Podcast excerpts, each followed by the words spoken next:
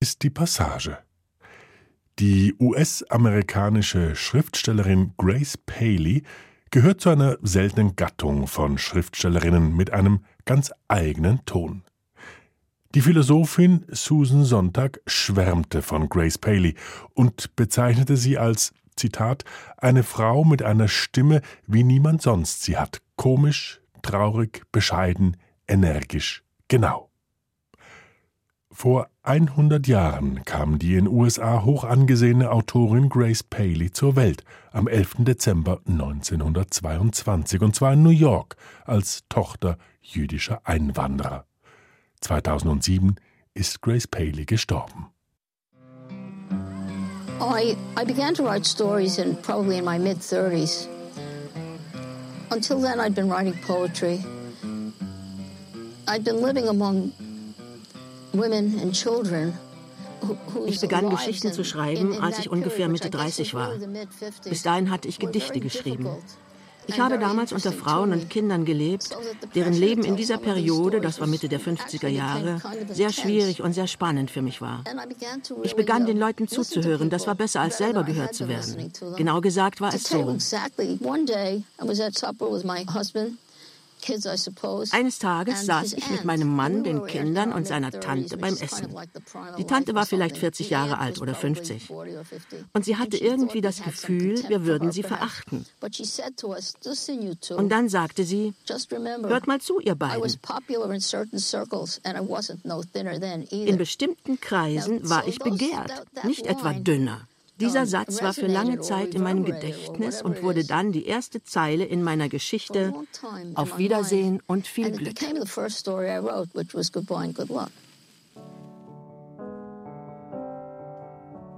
Einmal hat mir mein Mann zu Weihnachten einen Besen geschenkt. Die amerikanische Schriftstellerin Grace Paley. Feature von Manuela Reichhardt. In bestimmten Kreisen war ich begehrt, sagte Tante Rose. Nicht etwa dünner, nur fester im Fleisch damals. Der Tag wird kommen, Lilly, und dann wundere dich nicht. Veränderungen sind Gott gegeben. Verschont bleibt davon keiner. Nur jemand wie deine Mama, die steht auf einem Bein und merkt nicht, wie breit ihr Hintern wird und singt seit 30 Jahren dem Kanarienvogel ins Ohr. Wer hört zu? Papa steht im Laden. Du und Sima, ihr denkt nur an euch selbst. Also wartet sie in ihrer blitzsauberen Küche auf ein freundliches Wort und denkt, die arme Rosie, arme Rosie. Wenn in meiner kleinen Schwester mehr Leben steckte, wüsste sie, dass mein Herz geradezu eine hohe Schule der Gefühle ist und ihr ganzes Eheleben ein Kindergarten gegen das, was mein Korsett und ich wissen. Was mein Korsett und ich wissen. In diesem Halbsatz steckt sie schon die Kunst der Grace Paley, jener amerikanischen Autorin, über die der Schriftsteller Uwe Jonsson einmal geschrieben hat. Wörter gebraucht sie nicht einfach. Sie lässt sie steigen wie einen Drachen, zucken wie einen Angelhaken. Das ist eine schöne Beschreibung für diese Autorin, die stets dem gesprochenen Wort, dem Klang der Sprache auf der Spur war. Sie hörte genau hin und verwandelte das, was sie aufnahm, in einen in ihren sehr eigenen und sehr musikalisch verknappten literarischen Ton. Susan Sonntag hat über sie gesagt Grace Paley gehört zu jener seltenen Gattung von Schriftstellern mit einer Stimme, wie niemand sonst sie hat. Komisch, traurig, bescheiden, energisch, genau. Die nächste Stelle habe ich durch eine Anzeige gefunden, in der stand kultivierte junge Dame, mittleres Gehalt, kulturelle Einrichtung. Ich bin mit der Straßenbahn zu der Adresse gefahren, der russischen Künstlerbühne in der Second Avenue, wo sie nur die besten jiddischen Stücke spielten. Sie brauchten eine Kartenverkäuferin, so eine wie mich, die gern in der Öffentlichkeit steht, aber kurzen Prozess macht, wenn ihr einer dumm kommt. Das Vorstellungsgespräch war bei dem Direktor. Ein gewisser Typ Mann. Er sagte sofort Rosie, Liebe, Sie sind ja prachtvoll gebaut. Es gibt solche und solche, Mr. Krimberg. Verstehen Sie mich nicht falsch, Mädel, sagte er. Ich weiß es zu schätzen, ich weiß es zu schätzen. Das Blut einer jungen Dame, der es vorn und hinten mangelt, hat so viel damit zu tun, Zehen und Fingerspitzen zu wärmen, dass es keine Zeit hat, dort zu zirkulieren, wo es am meisten gebraucht wird. Jeder freut sich, wenn man freundlich zu ihm ist. Ich sagte zu ihm Solange Sie nicht zu forsch sind, Mr. Krimberg, werden wir uns schon einig. Und so war's dann auch. Neun Dollar die Woche, jeden Abend ein Glas Tee, einmal in der Woche eine Freikarte für Mama, und Proben konnte ich mir ansehen, wann ich wollte. Tante Rosie betont in der Geschichte Auf Wiedersehen und viel Glück, dass es überhaupt keinen Grund gibt, mitleidig an sie zu denken, obwohl sie nicht verheiratet ist, keine Kinder, also keine ordentliche Frauenbiografie vorweisen kann, Sie erzählt von ihrer Arbeit als Kassiererin in einem jiddischen Theater, von ihrer leidenschaftlichen Affäre mit einem bekannten und begehrten jüdischen Schauspieler, der war allerdings verheiratet und hatte Kinder. Sie wollte keine Familie zerstören. Aber dann, viele Jahre später, taucht dieser Geliebte wieder auf. Seine Frau ist gestorben, die Kinder sind erwachsen, und nun, im fortgeschrittenen Alter, wird sie ihn doch noch heiraten. So kann es auch gehen. Deshalb erzähl du, Lilly, mein Schatz, deiner Mama mit deinem jungen Mund diese Geschichte. Mir hört sie nicht zu, keine Sekunde lang. Sie schreit immer nur Ich werd nicht mehr, ich werd nicht mehr. Sag ihr, dass ich jetzt endlich einen Ehemann haben werde, denn wie jeder weiß, sollte eine Frau wenigstens einmal einen haben, bevor die Geschichte zu Ende ist. Meine Güte, ich bin schon spät dran. Umarm deine Mama und sag ihr von Tante Rosie auf Wiedersehen und viel Glück.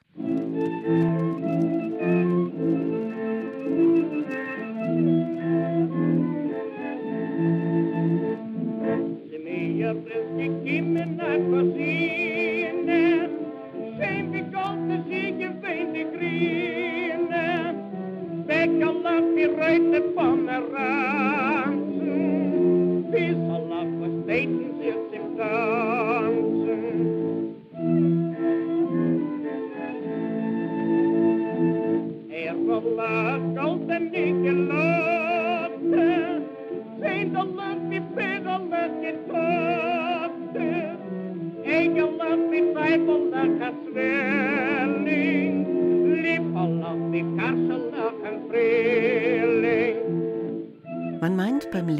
Diese Tante Rosie nicht nur vor sich zu sehen, man meint sie zu hören. Ihren Tonfall, ihre Sprachfärbung, die Geschwindigkeit ihrer Sätze, ihre Ironie, ihren Humor.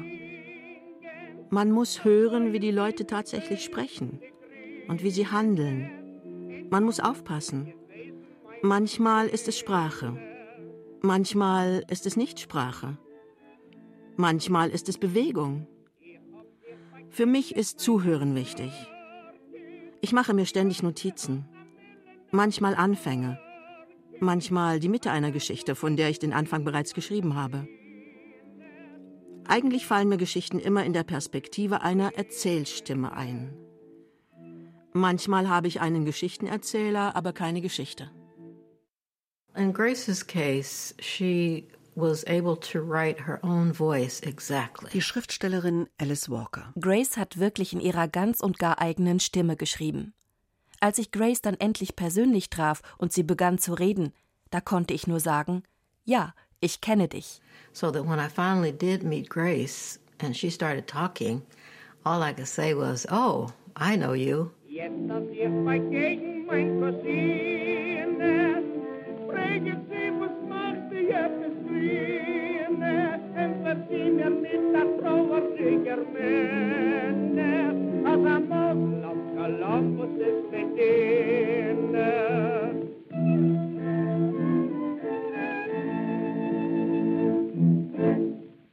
Grace Paley, geboren im Dezember 1922 in New York als jüngstes von drei Kindern jüdischer Einwanderer aus der Ukraine. Ihr Vater war Arzt, der Englisch lernte, indem er die Bücher von Charles Dickens las, und er war, wie ihre Mutter auch, überzeugter Sozialist. Aufgewachsen ist sie in der Bronx, inmitten anderer jüdischer Einwandererfamilien, die dort damals in der Mehrzahl waren. Ihre Eltern waren 1905, 17 Jahre vor ihrer Geburt, nach Amerika gekommen. Zu Hause wurde Jiddisch und Russisch gesprochen. Und es wurde viel erzählt. Sie ist ein kluges Mädchen. Ihre Eltern schicken sie auf die höhere Schule. Sie bricht die Highschool ab, schreibt sich im College ein, wird dort aber wegen häufiger Fehlzeiten exmatrikuliert. Sie ist ein umtriebiges junges Mädchen, früh in sozialistischen Zirkeln engagiert. Sie belegt Sekretärinnenkurse und nimmt an einem Seminar des Schriftstellers W. H. Auden über englische Literaturgeschichte teil. Sie erinnert sich später an dieses Seminar, sie habe eigentlich kein Wort verstanden von seiner Art zu reden, überhaupt von dem, was er sagte. Sie habe seine Gedichte aber unglaublich bewundert, wollte schreiben wie er. Einmal habe er in der Vorlesung gefragt, ob Dichter im Auditorium seien und ob jemand mit ihm über die eigenen Gedichte reden wolle. Da waren 250 Leute im Saal und fünf haben vielleicht ihre Hand gehoben. Ich war eine von ihnen. Heute würden von den 250 240 die Hand heben. Dass ich das damals getan, mich getraut habe, hat sie den Interviewern der Literaturzeitschrift Paris Review 1992 erzählt. Das war ganz und gar unglaublich. Ich hatte mich während meiner gesamten Schulzeit nie gemeldet. Und dann hat er gesagt, wir treffen uns in Stuarts Cafeteria. Also bin ich in der folgenden Woche zu Stuarts Cafeteria gegangen, um ihn dort zu treffen. Aber er war nicht da. Sofort habe ich den Jungen angerufen, mit dem ich damals ging und den ich später geheiratet habe, und geheult. Er ist nicht gekommen. Er hat mich getäuscht. Dann habe ich aber rausbekommen, dass es zwei Stuarts Cafeterias in der 23. Straße gab. Eine im Osten, eine im Westen. Er war in der anderen. In der nächsten Woche hat er mich gefragt, wo warst du, Grace? Es gab dann einen neuen Termin. Er las ihre Gedichte, die alle im Ordensstil verfasst waren, also sehr britisch, sehr Hochsprache. Sie waren wirklich genau wie seine. Ich meine, ich schrieb in seinem Stil. Ich war völlig verrückt nach ihm. Ich liebte seine Gedichte so sehr, dass ich in einem britischen Englisch schrieb. Ich benutzte die ganze Zeit englische Ausdrücke. Verstehen Sie? Ich aber war ein Kind aus der Bronx. Orden ging mit ihr ein paar Verse durch und fragte dann: Sprichst du wirklich so? Und sie versuchte sich rauszureden: Ja, manchmal schon. Und dann gibt er ihr diesen Satz mit auf den Weg, über den sie später immer gesagt hat, er sei der wichtigste in ihrem Schriftstellerinnenleben gewesen. Du solltest besser deine eigene Sprache finden und sprechen und in ihr schreiben. Dann habe ich ihn noch gefragt, was mich heute junge Autoren auch immer fragen, und dann erzähle ich ihnen immer diese Geschichte. Also ich sagte zu Orden, was meinen Sie, soll ich weiterschreiben? Was ja meint, bin ich begabt genug, werde ich es schaffen. Er lachte, wurde dann aber sehr ernst. Wenn du eine Schriftstellerin bist, sagte er, wirst du immer schreiben, egal was. Überhaupt ist das keine Frage, die ein Schriftsteller stellen sollte.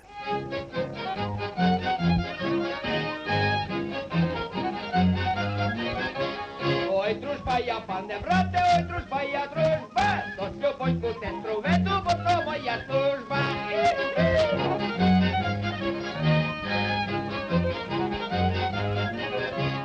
Весіляся зачинає, та ще й на чужині, серце мися розпадає на дві половині.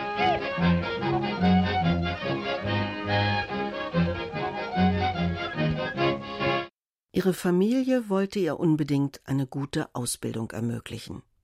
Wenn es nach ihren Eltern gegangen wäre, hätte sie Ärztin, Anwältin oder Lehrerin werden sollen. Aber die Gesellschaft draußen sagte, du musst heiraten und Kinder kriegen. Ich sollte dieselbe Bildung bekommen wie ein Mann, aber die Gesellschaft sagte mir, du kümmerst dich besser um Männer.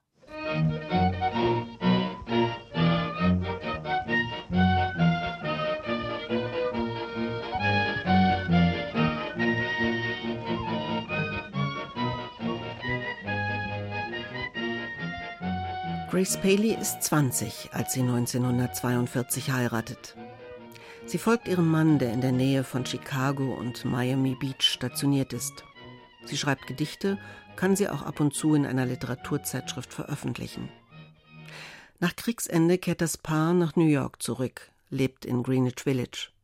Sie bekommt zwei Kinder, 1949 eine Tochter und zwei Jahre später einen Sohn. Sie führt ein ordentliches Leben in der Nachbarschaft anderer junger Frauen mit Kindern. Sie tut, was man von ihr erwartet, erzieht die Kinder, liebt ihren Mann, sitzt auf Spielplätzen gemeinsam mit den anderen Müttern, trennt sich von ihrem Mann. Man muss sich ihr Leben vielleicht so vorstellen zwischen der Küche, der Straße, wo man draußen unterwegs war, den Parks, wo sie die Kinder betreut haben. Sabine Baumann. Lektorin im Verlag Schöffling und Co., der das Werk von Grace Paley in neuen deutschen Übersetzungen herausbringt. Überall hatte sie einen Zettel dabei und hat immer ein Gedicht aufschreiben können oder eine Erzählung, wenn ihr etwas in den Sinn kam. Und so kam sie tatsächlich auch zum Schreiben oder dazu, eine veröffentlichte Autorin zu werden, denn eine dieser Freundinnen, die bei ihr in der Küche ein- und ausging, sagte eines Tages, äh, du musst den Freund von mir kennenlernen oder einen Mann von einer anderen Freundin. Das war ein Lektor in einem Verlag und so ist ihr erster Erzählungsband erschienen. Eigentlich eine ungewöhnliche Geschichte, weil normalerweise ein amerikanischer Autor die ein oder andere Geschichte erstmal in einer Zeitschrift veröffentlichen muss und dann dauert es eine ganze Weile, bis ein Verlag aufmerksam wird. Und sie ist sozusagen durchgestartet und hat äh, gleich diese Erzählungen vorgelegt. Sie ist Mitte 30, als ihr erstes Buch erscheint. Eigentlich galt meine größte Leidenschaft der Lyrik. Ich dichtete, wo ich ging und stand. Aber irgendetwas an meinem Gedichteschreiben kam mir falsch vor. Ich kriegte es nie richtig hin. Ich habe einfach nie meine eigene Stimme gefunden. Einer der Gründe war sicher, dass ich so gerne Gedichte las und so viele las und ein starkes literarisches Gespür für Poesie hatte. Aber mit der Zeit wusste ich nicht mehr, über was ich in Gedichten nachdenken wollte, wie ich in ihnen den Stoff, der mich zum Schreiben von Geschichten brachte, verarbeiten sollte das Leben von Frauen und Männern und besonders von Frauen in der Zeit damals. Ich meine nicht, dass das in Gedichten nicht möglich ist. Vielen Dichtern ist es gelungen, mir aber nicht. Ich musste Geschichten erzählen. Sie musste erst genug Stimmen gehört, sie gespeichert haben, bevor sie ihre eigene Stimme erschaffen konnte. Deswegen hörte sie den Leuten zu, den Frauen vor allem.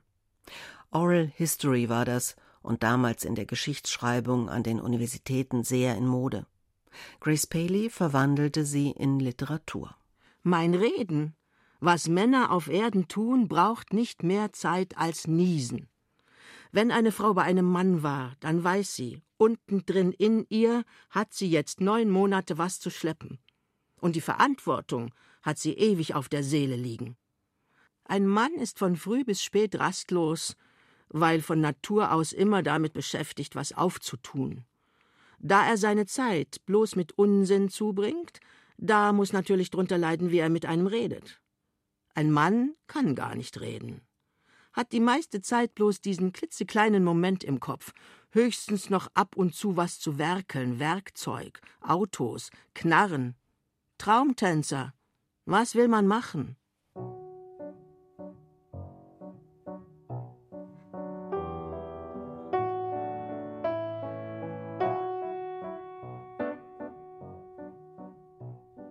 Grace Paley war engagierte Feministin und Pazifistin, politisch aktiv in der Bürgerrechts- und Anti-Vietnam-Bewegung.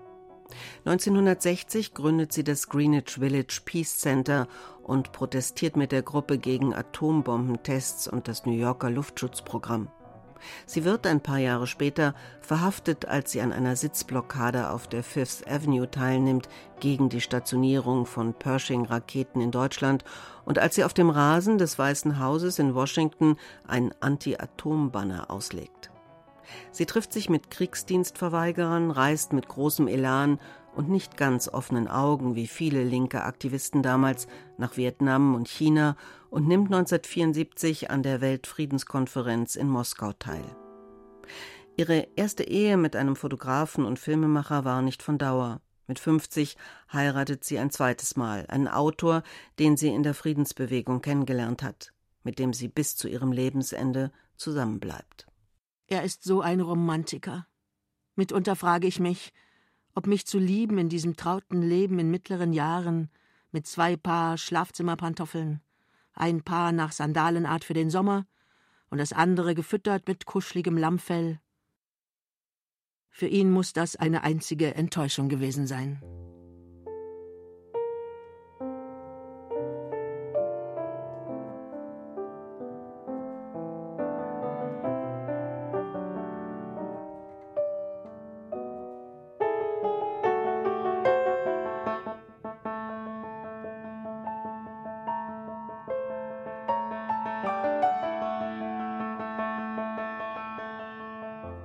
Die meiste Zeit ihres Erwachsenenlebens war Grace Paley Lehrerin. Sie hat am College Creative Writing Kurse gegeben, war vor allem für junge, aufstrebende Autorinnen eine prägende und wichtige Stütze, ein literarisches und ein persönliches Vorbild. Einen eigenen Schreibtisch habe sie nie gehabt, erzählte ihre Tochter einmal. Sie habe immer am Küchentisch geschrieben. She was a kitchen writer.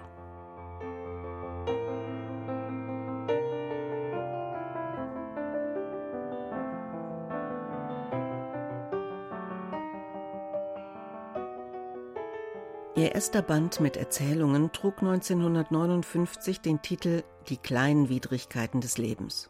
Und diesen Titel kann man als Programm lesen für das literarische Werk von Grace Paley. Meine Mutter wurde vor nicht allzu langer Zeit von meiner Großmutter geboren, die einer Menge anderer Mädchen und Jungs, die alle bei Null anfingen, ihren Namen gab. Um Liebe ging es eigentlich nicht, sagte meine Großmutter. Aber sie konnte die Dinge noch nie offen aussprechen. Sie erging sich gern in Fantasien und las den ganzen Tag Geschichten und seufzte die ganze Nacht, bis mein Großvater dieses besondere Mittel benutzen musste, um ihr überhaupt nahe zu kommen. Das war das Grundproblem. Meine Mutter war traurig, weil sie dermaßen von Brüdern und Schwestern umgeben war, und besonders gutmütig war keiner. Das ist alles Teil der Gewalt in der Atmosphäre, besagt eine Theorie. Kriege, Betrug, zerrüttete Familienverhältnisse, all das Heillose im modernen Leben. Um mit ihrem Problem fertig zu werden, schreit meine Mutter. Sie schwört, sie würde nicht schreien, wenn sie einen eigenen Mann hätte. Doch all die Tanten und Onkel, ob ledig oder verheiratet, sind ebenfalls laut. Mein Großvater ist nicht nur laut, sondern er verprügelt auch Leute, genauer gesagt Familienangehörige. Er hat meine Mutter jeden Tag verprügelt, ihr Leben lang. Wenn mich auch nur einer anfasst, mache ich Hackfleisch aus ihm. Großmutter hebt ihr ganzes Kleingeld für uns auf. Mein Onkel Johnson ist in der Klapse. Die anderen sind hier und jetzt. Doch Tante Liz ist erst siebzehn, und meine Mutter redet mit ihr, als wäre sie schon richtig erwachsen. Der Anfang einer Geschichte, die den lapidaren Titel trägt Frauen jung und alt. Gerne würde man wissen, welches besondere Mittel der Großvater benutzte, um der Großmutter im Bett nahezukommen und die vielen Kinder zu machen, aber das überlässt die Autorin unserer Fantasie. Eine Familiengeschichte unter laut brüllenden Frauen und gewaltbereiten Männern. Es geht da um die ruinierte Ehe der Mutter der Erzählerin. Weil der Vater das Kindergeschrei nicht aushielt, verließ er die Familie. Vor allem aber wird davon erzählt, wie diese junge und schlaue, diese frühreife Ich-Erzählerin, sie ist noch nicht einmal 14, sich in einen Gefreiten verliebt, den Verehrer ihrer 17-jährigen Tante Lizzie, ihn regelrecht verführt, ihn mit ihrem, wie er sagt, noch unfertigen Körper lockt und mit ihren hausfraulichen Fähigkeiten, von dem sie ihm vorschwärmt. Schließlich hat sie den Satz ihrer Mutter immer wieder gehört, dass eine Frau eine starke Hand am Rocksaum bräuchte, und deswegen sagt sie sich, je früher sie sich einen angelt, desto besser. Schließlich wollen die beiden tatsächlich heiraten, gegen die Gesetze, gegen allen Widerstand der Mutter, die schreit, wir sind doch nicht in Indien, aber am Ende wird es dann doch nichts mit dieser Ehe. Der Gefreite muss, krank vor Kummer, wieder zu seiner Truppe, und die Fastbraut teilt das Zimmer mit ihrer kleinen Schwester. Die knirscht zwar mit den Zähnen, aber sie ist dankbar für ihre Gesellschaft und, so endet die Geschichte. Seit ich verlobt war, schaut sie zu mir auf. Sie ist wirklich ein knuffiges Mädchen.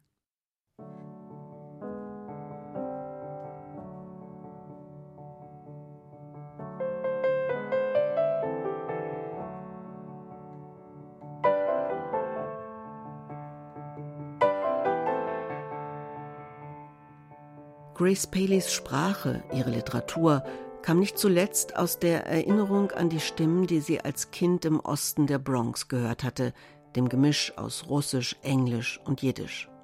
Aus dieser Mischung entstand ihr literarischer Ton, der, als ihr erstes Buch herauskam, sofort wahrgenommen und vor allem von Schriftstellerkollegen gelobt wurde.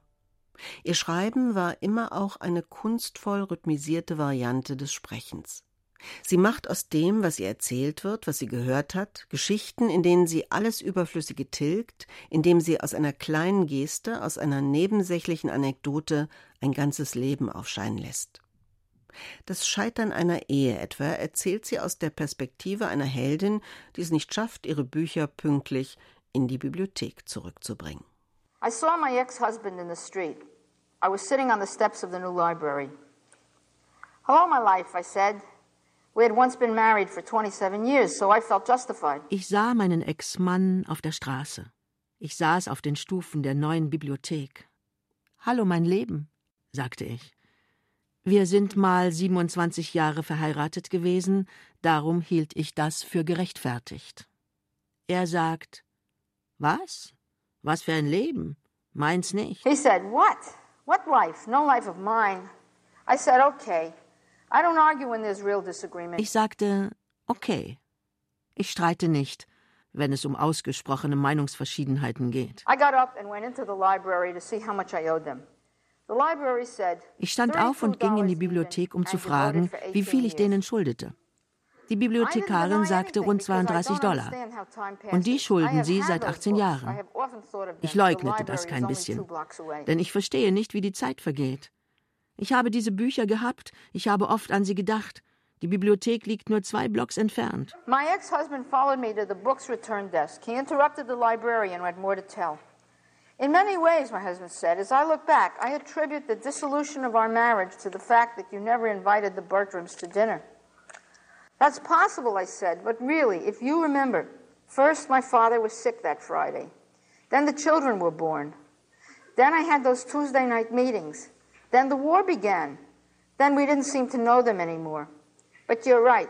I should have had them to dinner. Wünsche heißt diese Geschichte über die Wiederbegegnung zweier Menschen, die einmal und für lange ein gemeinsames Leben führten.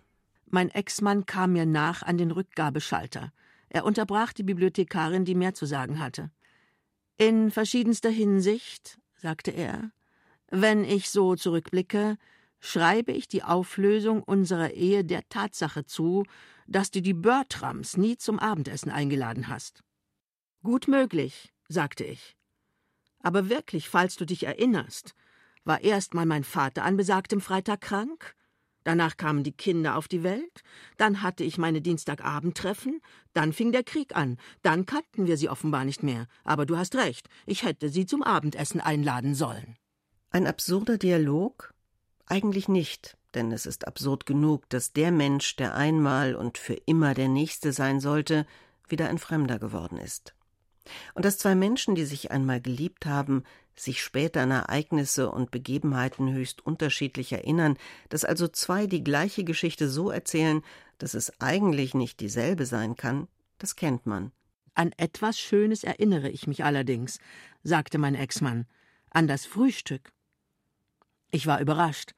Bei uns gab's immer nur Kaffee. Dann fiel mir ein, dass es in der Rückwand unserer Kochnische ein Loch zur Nachbarwohnung gab. Dort aßen sie dauernd süß gebackenen Räucherspeck. Dadurch fühlten wir uns beim Frühstück immer richtig vornehm, doch ohne uns vollzustopfen oder träge zu werden. Das war, als wir arm waren, sagte ich.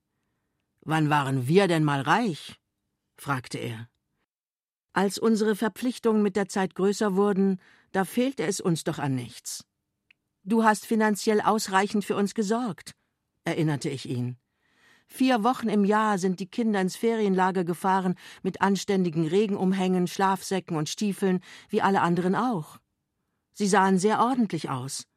Im Winter war unsere Wohnung warm, und wir hatten hübsche rote Kissen und solche Sachen. Ich wollte ein Segelboot, sagte er aber du wolltest nichts. Sei nicht verbittert, sagte ich. Es ist nun zu spät. Stimmt, sagte er mit großer Bitterkeit. Vielleicht kaufe ich mir ein Segelboot, genauer gesagt hab ich schon ein fünfeinhalb Meter langes Ketch-Takelung angezahlt.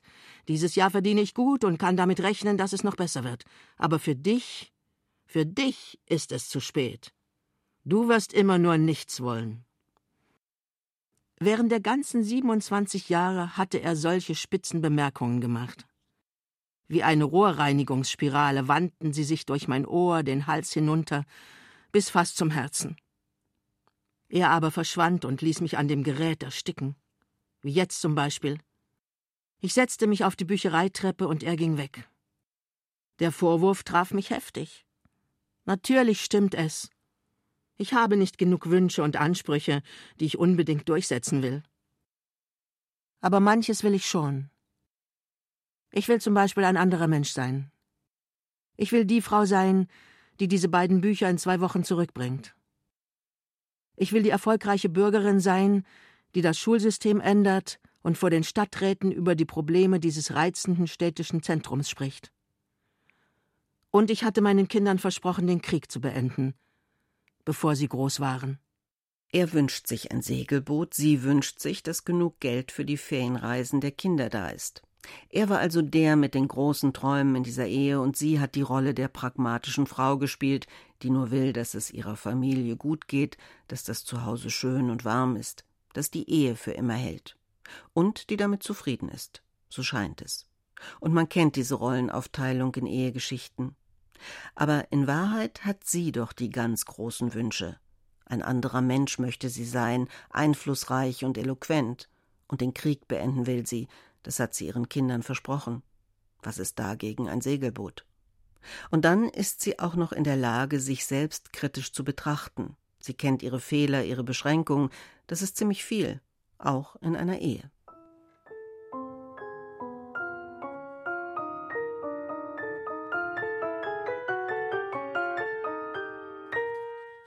Ich saß wirklich mal auf der Bibliothekstreppe und da kam jemand vorbei und der sah aus wie Jazz, aber er war's nicht. Und ich ging nach Hause und schrieb diese Geschichte. Geschichten sind immer große Lügen. Aber Geschichten erzählen, was hätte passiert sein können. As I walked home, I, I invented this story.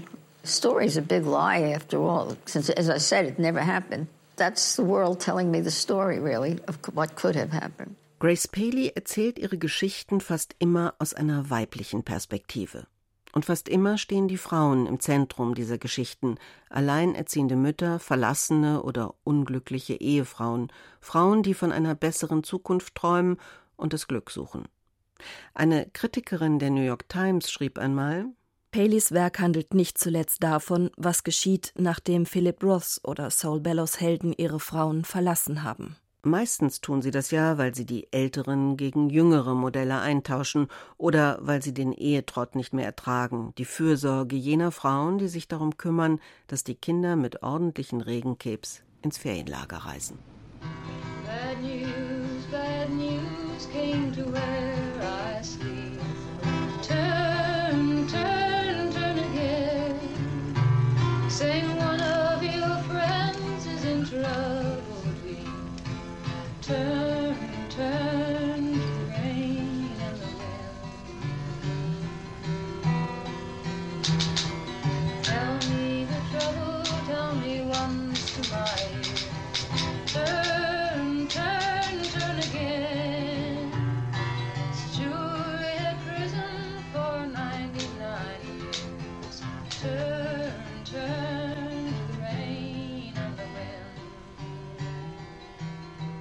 viele Amerikanerinnen ihrer Generation wurde Grace Paleys traditionell geprägtes Bild von dem, was und wie eine Frau sein, wie sie leben sollte, durch die Frauenbewegung in den 1960er Jahren erschüttert und verändert. Grace Paley ging als Bürgerrechtlerin auf die Straße, war in der Schule ihrer Kinder, ihrem Wohnviertel aktiv und und vor allem, sie tat das immer mit einer feministischen Haltung und Überzeugung. I realized that I was writing women's stories. They were just the people I knew who uh, tried to live sensible, radical, sexual lives. Ich habe Frauengeschichten geschrieben. Das waren ja die Menschen, die ich kannte, die versuchten, ihr sexuelles Leben zu leben, sensibel und radikal. Später hat mal jemand zu mir gesagt, willst du nicht über Frauen schreiben? Oh, das war das, was ich die ganze Zeit in der Frauenbewegung gemacht habe. Later on, somebody said to me, well, you were writing about women. I said, oh, that's what I was doing during the women's movement. Writing about women. Turn, turn, turn again. I was in the judge's chamber by the next afternoon. Turn, turn to the rain and the wind. Legendär ist ein internationales Schriftstellertreffen, die 48. Penn-Konferenz 1986 in New York. Günter Grass war da, John Updike, viele andere namhafte Schriftsteller. Der Präsident war Norman Mailer. Nur 16 von 117 Sprechern waren weiblich. Norman Mailer begründete das damals damit, dass es sich bei den Rednern schließlich um wirkliche Schriftsteller handeln müsse, dass außerdem viele eingeladene Autorinnen abgesagt hätten und dass das Thema des Kongresses eben intellektuell sei und da gäbe es eigentlich nur eine in Frage kommende wirkliche intellektuelle Autorin, nämlich Susan Sontag. Nach Mehlers seltsamen Rechtfertigung ergriff Grace Paley das Wort und 200 Schriftstellerinnen unterschrieben daraufhin eine Petition gegen den Penn und verlangten das Rederecht. Es gibt Aufnahmen von diesem Treffen. Man sieht die konsternierten Herren auf dem Podium, ihre Ratlosigkeit angesichts der selbstbewusst protestierenden Kolleginnen. Offenbar hatten sie mit deren Widerstand überhaupt nicht gerechnet. Was genau wollten die Frauen? Zum einen wohl eine einfache Entschuldigung von Norman Mailer bei allen Frauen, beziehungsweise den Schriftstellerinnen der Welt. Schreibt Roger Kimball im März 1986 in der Zeitschrift New Criterion. Praktisch wollten sie aber vor allem eine größere Präsenz in den Penn-Gremien und Diskussionsrunden und einen Untersuchungsausschuss, der die Ungerechtigkeit und weibliche Unterrepräsentanz auf dem Kongress klären sollte. Sie organisierten dann ein reines Frauentreffen und forderten Redezeit in der abschließenden Plenarsitzung. Andernfalls würden sie die Sitzung stören. Grace Paley und Cynthia MacDonald waren gewählt worden, um die Forderungen zu überbringen. In der Folge dieses Schriftstellerkongresses wurde nicht zuletzt unter dem Einfluss von Grace Paley eine Frauensektion im amerikanischen Penn gegründet. Grace Paley war ja genau so eine Frau, wie die Heldin in der Geschichte Wünsche sein will, mutig und durchsetzungsstark. A crash on the highway through a car into a field. Turn,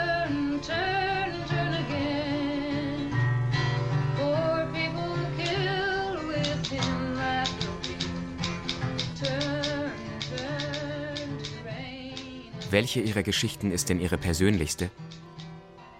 Die autobiografischste Erzählung. Die Geschichte im Gespräch mit meinem Vater.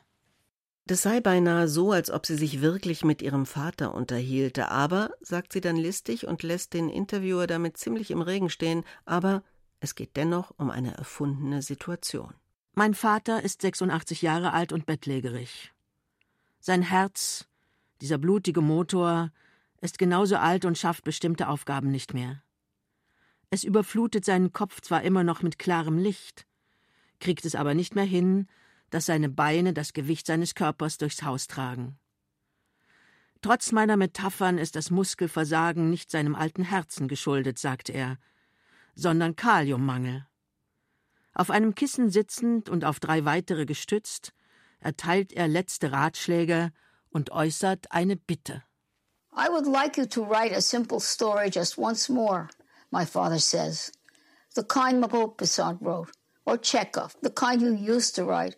Just recognizable people and then write down what happened to them next. Ich hätte gerne, du schriebest einmal noch eine einfache Geschichte, sagt mein Vater, so wie Maupassant geschrieben hat oder Tschechow.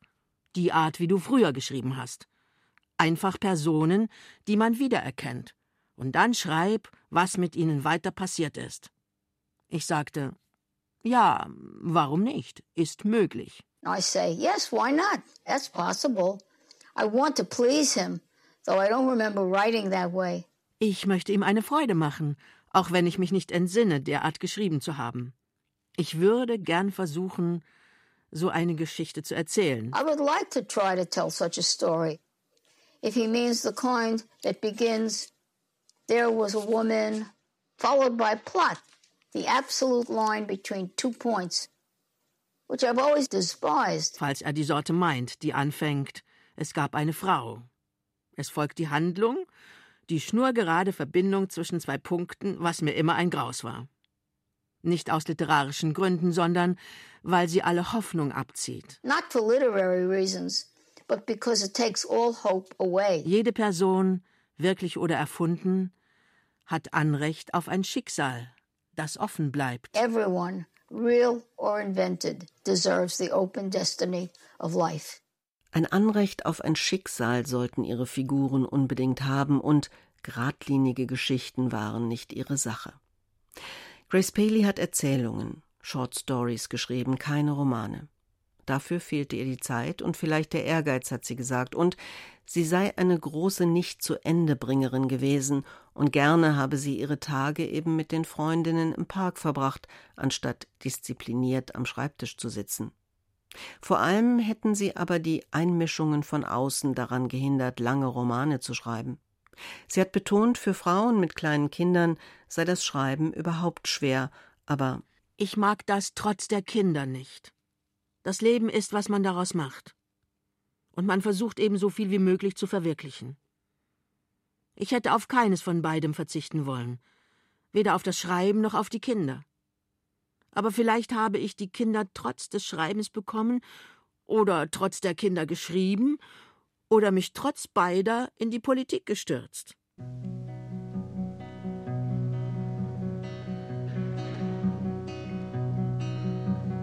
Just a little rain falling all around. The grass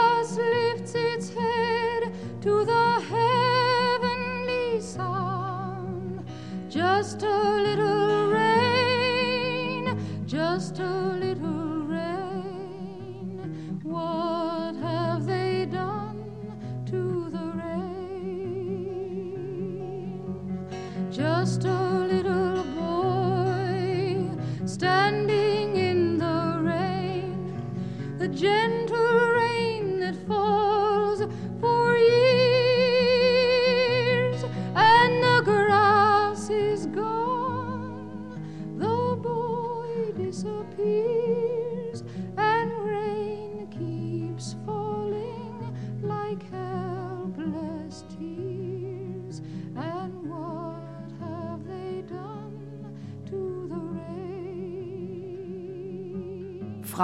sagte Großmutter begeistert, sind mir mein ganzes Leben lang eine Freude und ein Trost gewesen. Von Anfang an habe ich all die kleinen Mädchen mit ihren sauberen Gesichtern und lauschenden Öhrchen am liebsten gemocht. Männer sind anders als Frauen, sagte Joanna, und das war das Einzige, was sie zu dem ganzen Sermon beitrug. Das stimmt, sagte Großmutter. Es waren immer Männer, die mir Kummer bereitet haben. Männer und Jungs. Wahrscheinlich verstehe ich sie nicht. Aber wenn man mal darüber nachdenkt, der Reihe nach, Johnson, Revere, Drummond, wo haben sie schließlich angefangen? Bei mir. Aber sie alle, allesamt und sonders, sind weg. Weit weg mit dem Leib und mit der Seele. Ach, Großmutter, sagte ich in der Hoffnung, sie zu trösten. Die waren doch sowieso immer nur miesepetrig. Ich vermisse sie kein bisschen. Großmutter schenkte mir einen kläglichen Blick. So sind Söhne nun mal, erklärte sie. Erst miesepetrig, dann weg. Grace Paley hat stets über das geschrieben, was, wie die bayerische Schriftstellerin Marie-Louise Fleißer einmal das literarische Thema ihres Lebens formuliert hat, über das, was zwischen Frauen und Männern ist. Und da war viel. Ungerechtigkeit und Unverständnis, ungleiche Behandlung und unfaire Arbeits- und Lebensbedingungen. All das eben, was die Frauen damals aus den Häusern auf die Straße in die Frauenzentren trieb und all das, was auch heute noch das Leben vieler Frauen überschattet. Pelis Heldinnen sind traurig und haben es schwer, sie werden sitzen gelassen oder warten darauf, dass der eine endlich wiederkommt, aber eines sind sie nie Opfer. Nein, ich weiß nicht, was dieses Wort bedeutet. Tatsächlich geht es einigen besser ohne Männer. Wenn die Männer da wären, dann wären sie Opfer. Aber jedermann gehört zu den Opfern. Und Männer sind viel mehr Opfer als Frauen, meiner Ansicht nach. Ich glaube, meine Frauenfiguren sind sehr stark. Ihre Kinder geben ihnen Kraft. Es schwer zu haben heißt nicht, ein Opfer zu sein. Es kommt darauf an, wie man damit umgeht. Männer seien damals, also vor der Frauenbewegung, viel einsamer und unsicherer gewesen Und hochbetagt schwärmte sie von all dem, was Männer heute freiwillig machten: Kindergärtner werden und Elternzeit nehmen, etwa Gefühle zeigen. Da war sie ganz optimistisch. Fathers are more fathering these days. Väter bekennen sich heute zu ihrer Väterlichkeit. What luck for them that women's Was für ein. Glück für sie, dass es die Frauenbewegung gegeben hat, dass sich dieser Traum einer anderen Väterlichkeit, von der die freien Frauen träumten, verwirklicht hat. In den New Yorker U-Bahnen sieht man sie, in den Zügen anderer Städte, Väter aller Hautfarben mit ihren Babys auf dem also Schoß. Das kann sich überall im Land ausbreiten. These scenes are brand new and exciting for an Diese Szenen sind neu und aufregend für eine alte Frau. Die alten Väter versammeln sich noch einmal in ihren Familienarmeecamps und bequemen and Kriegsräumen und überlegen, was sie wohl zu bedeuten haben, diese unberechenbaren neuen Väter, während ihre Söhne und Frauen und Kinder auf und davon gehen. the women and children who will surely get in the way. Pessimistisch war Grace Paley angesichts der politischen Lage. Sie sah stets den Krieg vor der Tür stehen, hasste die Politiker, die sich nicht der Friedensbewegung verpflichtet fühlten. Das Schwarz-Weiß-Denken, dem sie anhing, die Unterteilung der Welt in Gut und Böse, erscheint einem heute allzu naiv und einer lange vergangenen Zeit geschuldet. In ihren Geschichten jedoch ist sie nie Ideologin, lässt sie alle Unsicherheiten und Undeutlichkeiten zu, die das Leben ausmachen. Ihre Erzählungen jedenfalls sind heute noch genauso ungewöhnlich und spannend zu lesen wie damals. Sie schreibt, wie die Menschen reden, oder besser, sie schreibt, wie sie reden würden, wenn sie ein Gefühl für geschriebenen Rhythmus und Sprache hätten. Sie macht aus dem, was sie hört und kennt, einen ganz und gar eigenen literarischen Ton. Und sie erzählt oft mit großem Witz von Menschen, die es sonst nicht unbedingt in die Literatur schaffen. Frauen, die miese Jobs annehmen, weil sie ihre Kinder alleine ernähren müssen, nachdem die Väter verschwunden sind, Frauen, die derb sind und schimpfen, die den Widrigkeiten des Lebens trotzen, die ihre Jugend ausgekostet haben, wie es in einer Geschichte heißt, und nun Sehnsucht nach diesen Jugendjahren haben. Sie erzählt von irischen und jüdischen Einwanderern und immer wieder und vor allem von der Stadt, von ihrer Stadt und wie sich dort alles verändert hat von den 1950er bis in die 70er Jahre, wie in diesem Testosteron strotzenden New York unablässig abgerissen und neu gebaut wird, wie Beton zum entscheidenden Material wird, das den Bäumen und den Menschen den Garaus macht. Es geht um das, was wir heute Gentrifizierung nennen, um die Vertreibung der Armen, der Minderbemittelten durch die Wohlhabenden. Grace Paleys Werk ist schmal. Es umfasst drei Bände mit Erzählungen und drei Gedichtbände. Oft wurde Grace Paley deswegen gefragt, warum sie so wenig geschrieben habe in ihrem Leben. Ich war immer faul. Das war wahrscheinlich mein größter Charakterfehler. Eine Antwort, die auf Widerspruch aus war. Denn natürlich war sie eine selbstreflektierende Autorin, die gerne betonte, dass sie in ihren Short Stories mehr und besser erzählt hatte als viele ihrer Kollegen, die lange Romane schrieben. Gerne kokettierte sie auch damit, dass sie so viele andere Dinge in ihrem Leben zu tun gehabt habe, Kinder großziehen, sich in die Politik einmischen. Kunst ist zu lang und das Leben ist zu kurz.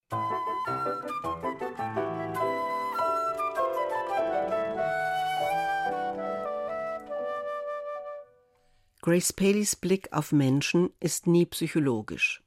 Sie hielt die Psychologie überhaupt für eine Geißel der Menschheit, von der sich Schriftsteller fernhalten sollten.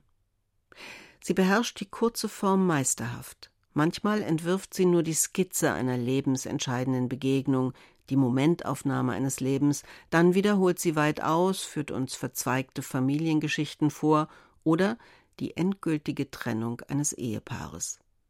Ein Interesse am Leben heißt eine ihrer Geschichten. Einmal hat mir mein Mann zu Weihnachten einen Besen geschenkt. Das war nicht recht. Keiner kann mir erzählen, das wäre nett gemeint. Ich möchte nicht, dass du gar nichts zu Weihnachten bekommst, wenn ich bei der Armee bin, sagte er. Virginia, bitte schau ihn an. Und dazu gehört noch dieses schicke Kehrblech. Das kann man am Stiel aufhängen. Schau es doch wenigstens mal an, ja? Bist du blind oder schielst du?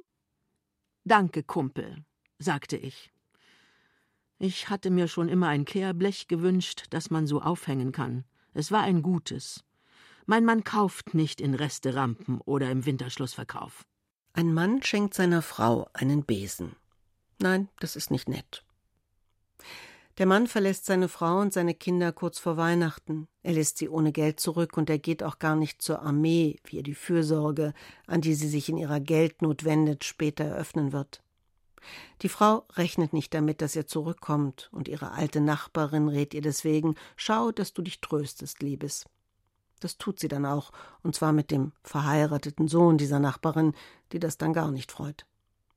Der Sohn der griesgrämigen Alten ist ein wahnsinnig netter Mann, der sogar das Geschirr spült und verständnisvoll ist und zuhört, sich für ihre Geschichten überhaupt für ihr Leben interessiert. Es könnte also alles gut sein, nachdem sie sich entschlossen hat, mit ihm ins Bett zu gehen. Aber die Wahrheit in dieser Geschichte und allzu oft wohl auch im Leben ist, dass die Frau sich nach ihrem untreuen Mann sehnt und immer wieder davon träumt, dass er zurückkommt und sie heftigen Sex auf dem Linoleumboden haben. So irrational sind Gefühle. Obwohl mit dem bibelfesten Nachbarssohn alles gut läuft, träumt sie vom Wiedersehen mit dem miesen Ehemann. Er öffnet die Tür mit seinem alten Schlüssel. Er schaut mich streng an und sagt: Hm, du siehst älter aus, Virginia. Du auch, sage ich, obwohl er sich kein bisschen verändert hat. Er setzt sich in die Küche, denn die Kinder schlafen, in der ganzen Wohnung verteilt. Ich knote ihm den Schlips auf und biete ihm ein kaltes Sandwich an. Er klatscht mir auf den Hintern. Mal gucken, wie elastisch er noch ist. Ich gehe um ihn herum, als sei er ein Maibaum und küsse ihn dabei die ganze Zeit.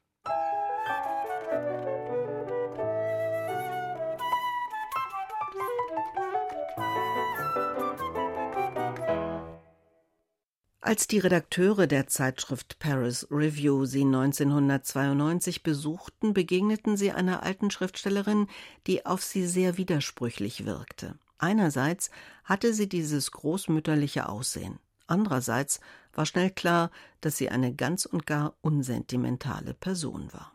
Sie sagte nur, was ihr nötig erschien.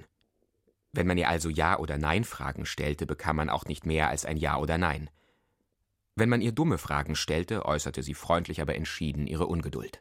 Die Interviewer hatten nach dem Gespräch mit der 70-jährigen Paley den Eindruck, dass sie auf zwei oft miteinander in Konkurrenz tretenden Ebenen spräche.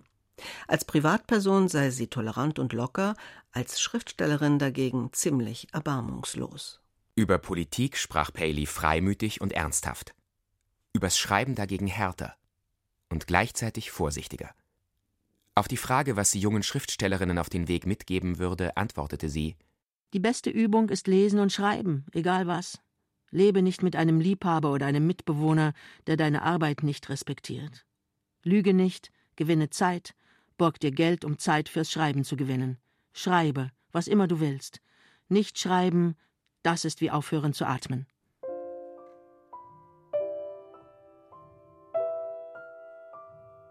(1980), da war sie noch keine 60 Jahre alt, antwortete Grace Paley auf die Frage nach dem Tod in ihren Geschichten: Nun, ich werde älter und denke häufiger übers Sterben nach. Ich fühle mich den Menschen, die jetzt sterben, näher. Es wäre unnatürlich, dächte man nicht an den Tod. Ich habe viel übers Herkommen nachgedacht. Jetzt muss ich allmählich übers Weggehen nachdenken. Am 22. August 2007 mit 84 Jahren starb Grace Paley. Ihr Mann war an ihrer Seite und ihre Familie. Ihre Enkelin hat auf die Frage, was sie denn von ihrer Großmutter vor allem gelernt habe, geantwortet: Wie wichtig es ist, den richtigen Mann zu finden. Gotta pick the right guy, girls.